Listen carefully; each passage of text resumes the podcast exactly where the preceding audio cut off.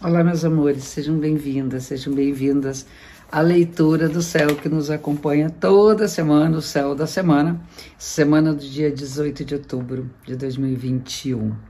Temos aqui, para começar, hoje eu vou começar diferente, vou começar não com a fase da lua, mas com a chegada de dois movimentos diretos de dois planetas que são Júpiter e Mercúrio. Júpiter fica direto na segunda-feira, entre domingo e segunda, e Mercúrio fica direto também na segunda. Na semana passada, a gente teve o Saturno ficando direto. Agora tem o Júpiter, depois tem o Mercúrio. Vamos respirar um pouquinho para ver se as coisas andam de fato para frente. Eu acho muito importante a nossa experiência de retrogradação dos planetas, não é só Mercúrio que é famoso, mas todos os outros, né, Mercúrio, Vênus, Marte, Júpiter, Saturno, Urano, Netuno e Plutão ficam retrógrados e são momentos que a gente tem coisas que às vezes andam para trás mesmo, porque é, é, é, natural da vida a gente dar uma retrocedida para poder revisar, para poder ver o que ficou pendente, o que não ficou pronto ainda mas realmente depois que esses planetas aqui, a gente está com Plutão direto, com Saturno direto, com Júpiter direto e Mercúrio direto, nessas três semanas acontecendo. Na semana também do dia 4, Plutão ficou direto. Então temos ali uh, a perspectiva de uma evolução, tanto no sentido da linguagem, da comunicação, como no sentido da justiça, do crescimento, da prosperidade, da da evolução das coisas, que é Júpiter, né? Bom, a semana é uma semana de lua cheia, Sol em Libra e Lua em Ares, os dois em oposição. E aí é interessante porque a Libra fala dos pratos da balança. A Libra é o símbolo dessas oposições, onde nós conciliamos a vontade de um com a vontade do outro, né? Mas estar na dimensão libriana é olhar para o outro. E Ares, que é o oposto, é olhar para aquilo que é nosso. Né? Então, cuidar de si, respeitar sua vontade, respeitar seu ritmo e, ao mesmo tempo, cuidar do outro, respeitar o ritmo e a vontade do outro. Então, é, é, um, é, um, é um ótimo momento de equilíbrio e de harmonia, tanto para nos colocarmos mais. É, firmes no nosso desejo, nas nossas, nossas atitudes e bem mais conciliadores e com capacidade de harmonizar com o desejo e a vontade do outro.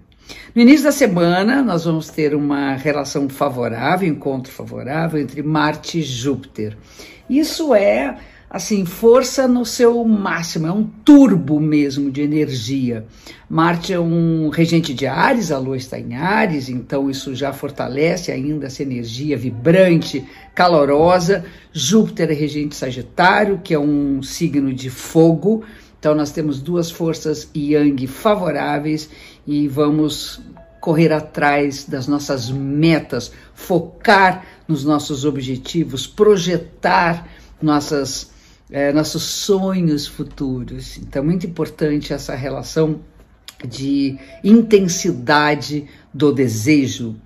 E no final da semana, no meio da semana, desculpa, no meio da semana, Marte tem um aspecto tenso com Plutão. Já tinha no final da semana passada uma tendência a explosões, agora isso fica bem marcado.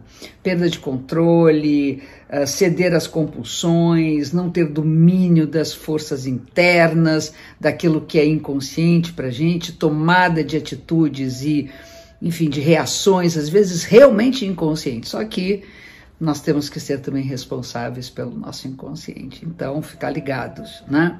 Também muita coisa que podia estar oculta vem à tona para que se faça uma revisão e faxina, né? uma limpeza. O signo de escorpião, regido por Plutão e por Marte, fala muito de transmutação da energia, purificação energética. E no dia 23, o Sol entra no signo de Escorpião. Bem-vindos os escorpiões desse mês, feliz ano novo para todos que fazem o aniversário nesse período. E aí então nós temos uma uma fase de um mês em que o Sol transita no signo que fala da possibilidade de nós renascermos das cinzas daquilo que se acabou.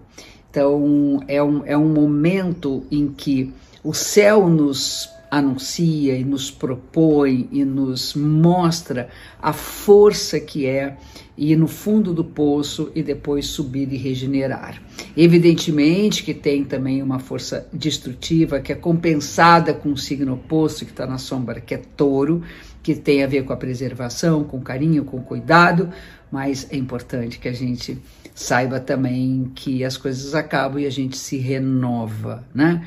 É hora de fazer as nossas cirurgias internas, né? De nós curarmos aquilo que está nos debilitando. E para isso a força de escorpião é maravilhosa, ok?